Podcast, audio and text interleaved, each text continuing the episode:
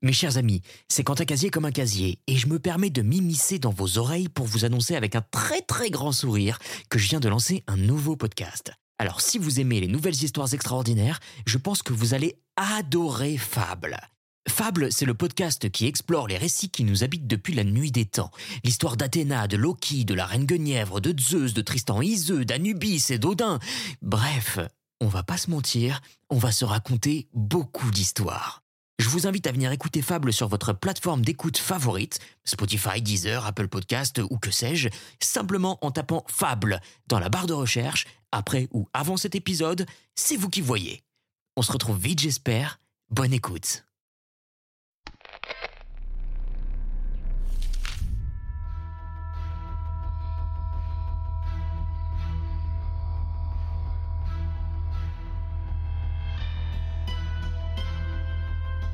Bienvenue dans les nouvelles histoires extraordinaires. Il me semble que nos petites affaires ne vont pas en s'arrangeant. Cette semaine, notre narrateur s'interroge sur le monde des invisibles, pour de bon, et ne peut décidément plus juger si c'est le vent qui fait tourner les pages de son livre ou... Attention, le hors-là risque de devenir beaucoup, beaucoup, beaucoup plus que le nom d'une nouvelle. C'est parti pour le quatrième épisode du Horla, d'après l'œuvre originale de Guy de Maupassant.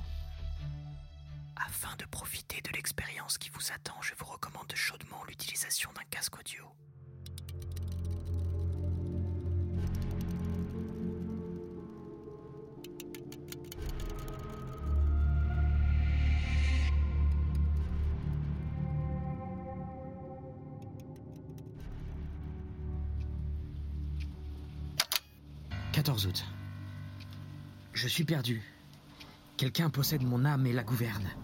Quelqu'un ordonne tous mes actes, tous mes mouvements, toutes mes pensées. Je ne suis plus rien en moi, rien qu'un spectateur esclave et terrifié de toutes les choses que j'accomplis. Je désire sortir, je ne peux pas. Il ne veut pas. Et je reste éperdu, tremblant, dans le fauteuil où il me tient assis. Je désire seulement me lever, me soulever afin de me croire encore maître de moi. Je ne peux pas. Je suis rivé à mon siège. Et mon siège adhère au sol, de telle sorte qu'aucune force ne nous soulèverait. Puis tout d'un coup, il faut, il faut que j'aille au fond de mon jardin cueillir des fraises et les manger. Et j'y vais. Je cueille des fraises et je les mange. Mon Dieu, mon Dieu. Est-il un Dieu? S'il en est un, délivrez-moi. Sauvez-moi. Secourez-moi. Pardon. Pitié, grâce. Sauvez-moi. Oh, quelle souffrance, quelle torture. Quelle horreur.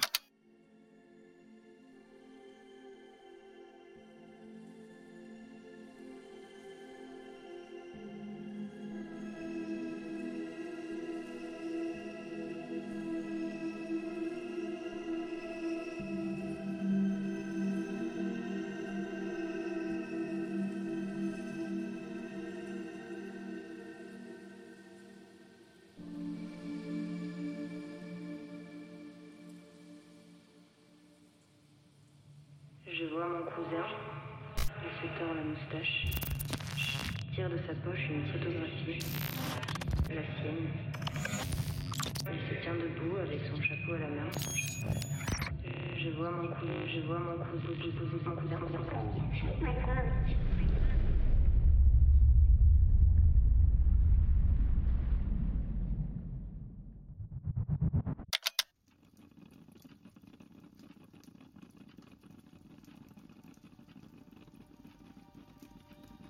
15 août.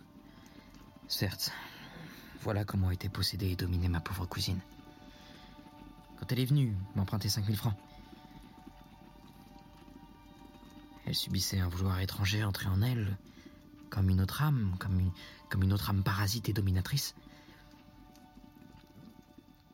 Est-ce que le monde va finir? Mais celui qui me gouverne, quel est-il, cet invisible?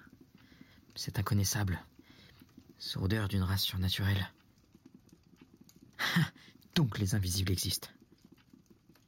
Alors, comment depuis l'origine du monde ne se sont-ils pas encore manifestés d'une façon précise comme ils le font pour moi?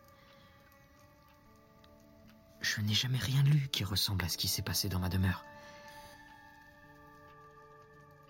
Oh, si je pouvais la quitter, si je pouvais m'en aller, fuir et ne pas revenir, je serais sauvé.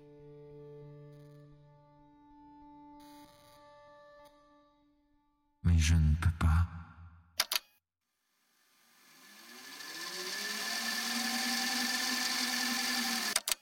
16 août. J'ai pu m'échapper aujourd'hui pendant deux heures, comme un prisonnier qui trouve ouverte, par hasard, la porte de son cachot. J'ai senti que j'étais libre tout à coup, et qu'il était loin. J'ai ordonné d'atteler bien vite et j'ai gagné Rouen. Quelle joie de pouvoir dire à un homme qui obéit. Allez à Rouen. Je me suis fait arrêter devant la bibliothèque et, et j'ai prié qu'on me prêtât le grand traité du docteur Hermann Eresthaus sur les habitants inconnus du monde antique et moderne. Puis, puis, au moment de remonter dans mon coupé, j'ai voulu dire à la gare. Et j'ai crié. Je n'ai pas dit. J'ai crié d'une voix si forte que les passants se sont retournés. À la maison Et je suis tombé, affolé d'angoisse, sur le coussin de ma voiture.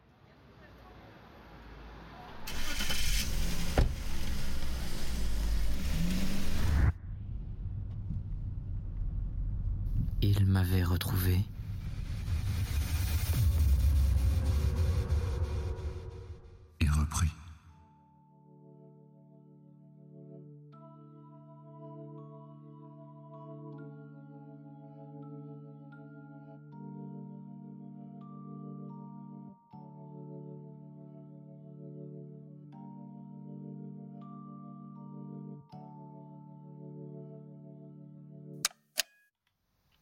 17 août. Hum, quelle nuit, quelle nuit. Et pourtant, il me semble que je devrais me réjouir. Jusqu'à une heure du matin, j'ai lu. Hermann Eresthaus, docteur en philosophie et en théogonie, a écrit l'histoire et les manifestations de tous les êtres invisibles rôdant autour de l'homme ou rêvés par lui. Il décrit leurs origines, leur domaine, leur puissance. Mais aucun d'eux ne ressemble à celui qui meurt. On dirait que l'homme, depuis qu'il pense, a pressenti et redouté un être nouveau, plus fort que lui, son successeur en ce monde, et que le sentant proche et ne pouvant prévoir la nature de ce maître, il a créé dans sa terreur tout le peuple fantastique des êtres occultes, fantômes vagues nés de la peur. Donc, ayant lu jusqu'à une heure du matin, j'ai été m'asseoir ensuite auprès de ma fenêtre ouverte pour rafraîchir mon front et ma pensée au vent calme de l'obscurité.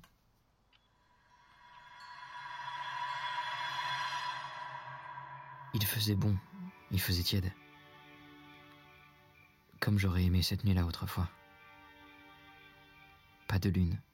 Les étoiles avaient au fond du ciel noir des scintillements frémissants.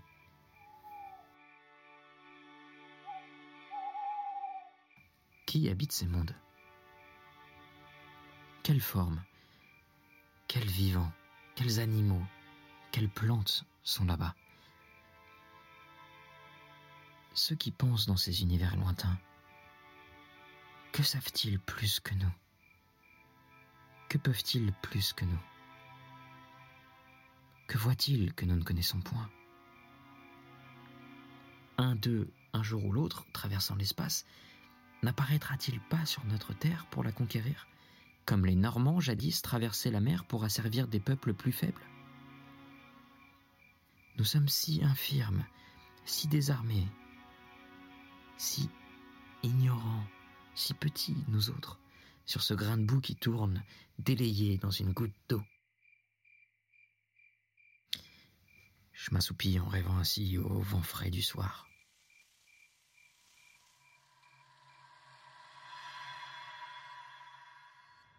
Or, ayant dormi environ quarante minutes, je rouvris les yeux sans faire un mouvement, réveillé par je ne sais quelle émotion confuse et bizarre. Je ne vis rien d'abord. Puis tout à coup, il me sembla qu'une page du livre resté ouvert sur ma table venait de tourner toute seule.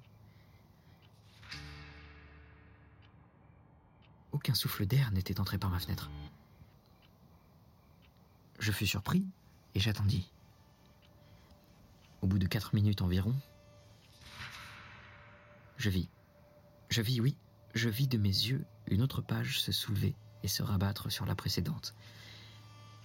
Comme si un doigt l'eût feuilleté. Mon fauteuil était vide, semblait vide. Mais je compris qu'il était là, assis à ma place, et qu'il lisait. D'un bond furieux, d'un bond de bête révoltée qui va éventrer son dompteur, je traversai ma chambre pour le saisir, pour l'étreindre, pour le tuer. Mais mon siège, avant que je l'eusse atteint, se renversa comme si on eût fui devant moi. Ma table oscilla, ma lampe tomba et s'éteignit.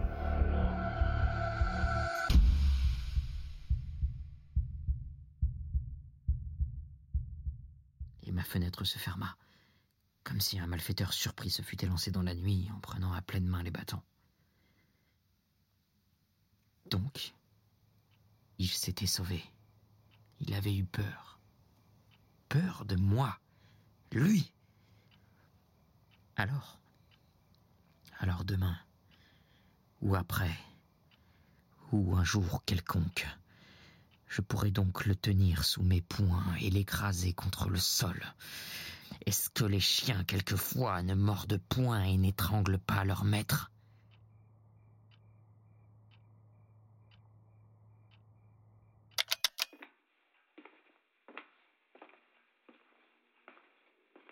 18 août. J'ai songé toute la journée. Oh oui, je vais lui obéir, suivre ses impulsions, accomplir toutes ses volontés, me faire humble, soumis, lâche. Il est le plus fort. Mais une heure viendra.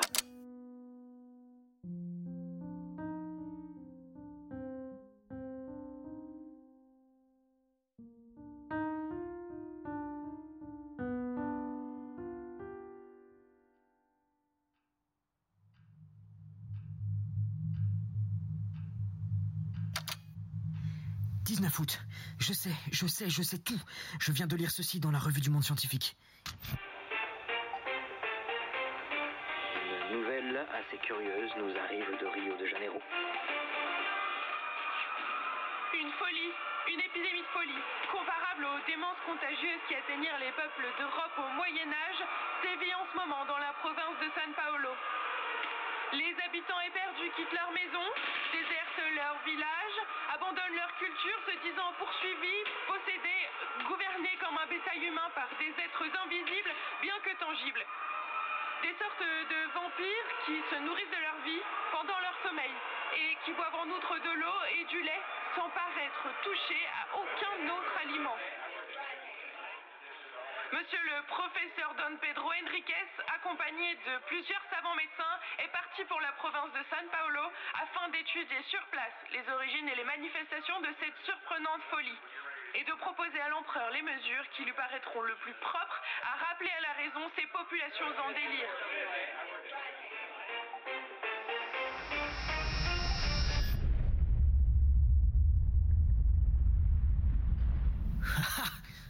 Je me rappelle le beau trois-mâts brésilien qui passa sous mes fenêtres en remontant la Seine, le 8 mai dernier.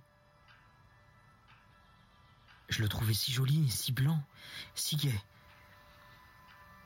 L'être était dessus, venant de là-bas où sa race est née. Et il m'a vu.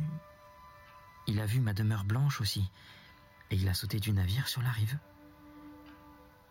Oh mon Dieu, à présent je sais, je devine.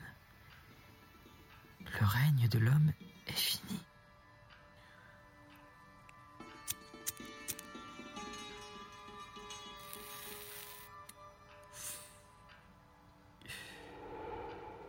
Il est venu, celui que redoutaient les premières terreurs des peuples naïfs. Celui qu'exorcisaient les prêtres inquiets. Que les sorciers évoquaient par les nuits sombres, sans le voir apparaître encore à qui les pressentiments des maîtres passagers du monde prêtèrent toutes les formes monstrueuses ou gracieuses. Des gnomes, des esprits, des génies, des fées, des farfadets. Après les grossières conceptions de l'épouvante primitive, des hommes plus perspicaces l'ont pressenti plus clairement. Mesmer l'avait deviné, et les médecins, depuis dix ans déjà, ont découvert d'une façon précise la nature de sa puissance avant qu'il l'eût exercée lui-même.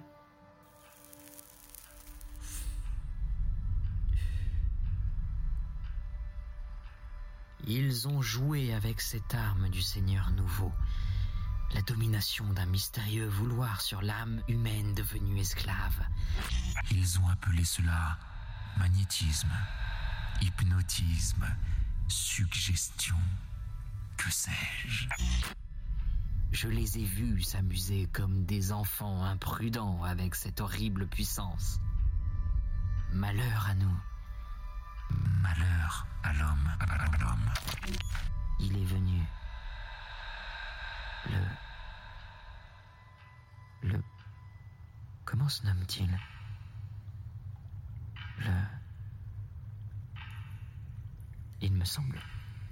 Il me semble qu'il me crie son nom et je ne l'entends pas. Le...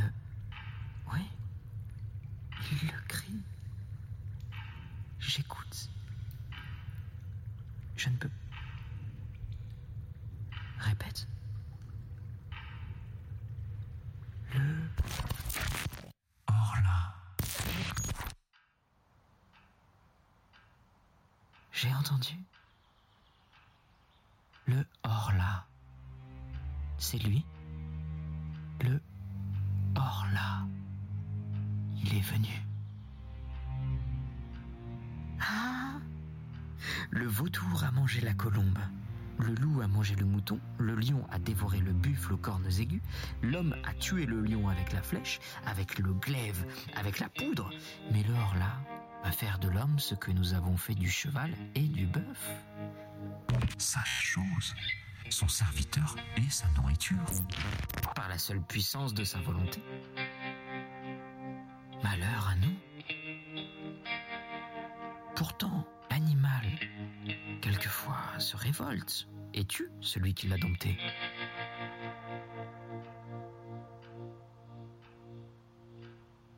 Moi aussi, je veux. Je pourrais.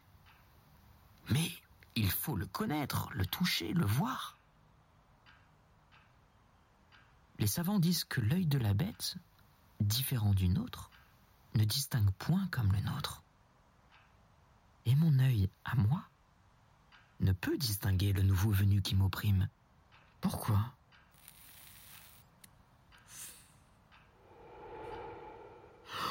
Je me rappelle à présent les paroles du moine du Mont Saint-Michel. Est-ce que nous voyons la cent millième partie de ce qui existe? Tenez, voici le vent qui est la plus grande force de la nature, qui renverse les hommes, abat les édifices, déracine les arbres, soulève la mer en montagne d'eau, détruit les falaises et jette au brisant les grands navires. Le vent qui tue, qui siffle, qui gémit, qui mugit. L'avez-vous vu? Et pouvez-vous le voir? Il existe pourtant.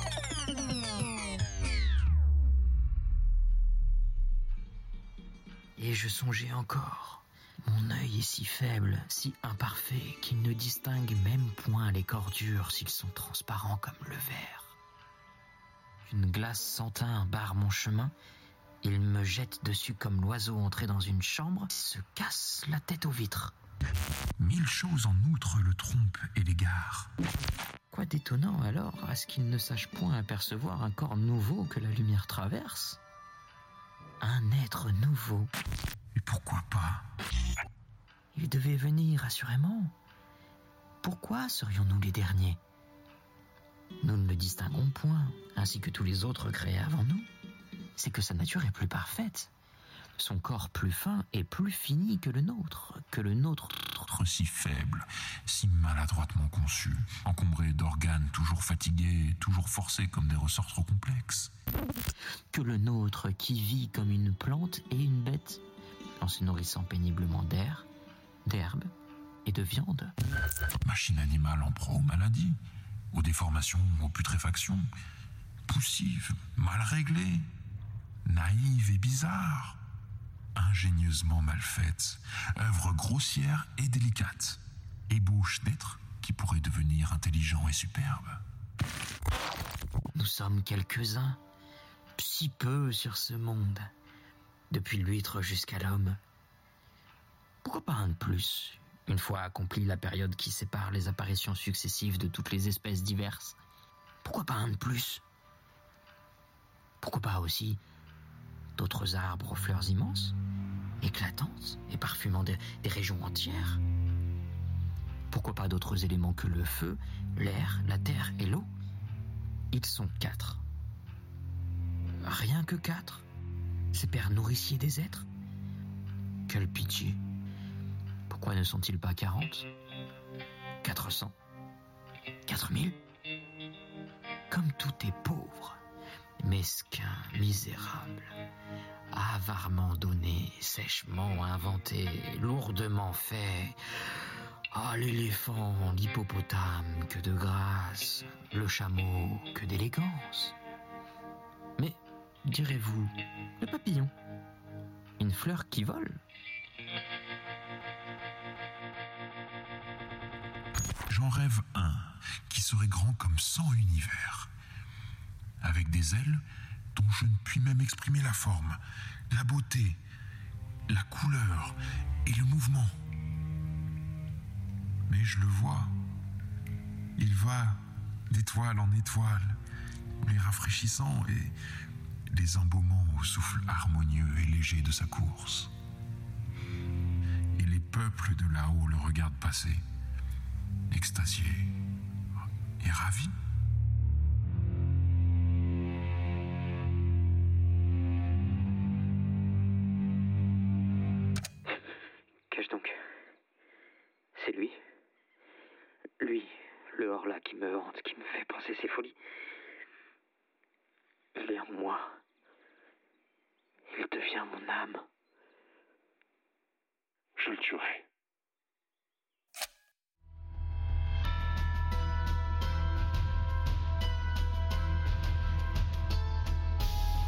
C'était le Horla, une nouvelle histoire extraordinaire, réalisation et voix Quentin Casier. Musique originale et voix Philippe Betno. Si notre podcast vous plaît et que vous souhaitez nous soutenir, n'hésitez pas à laisser un avis sur Apple Podcast et à nous suivre sur les réseaux sociaux. On se retrouve la semaine prochaine pour un nouvel épisode. C'était votre narrateur. À bientôt.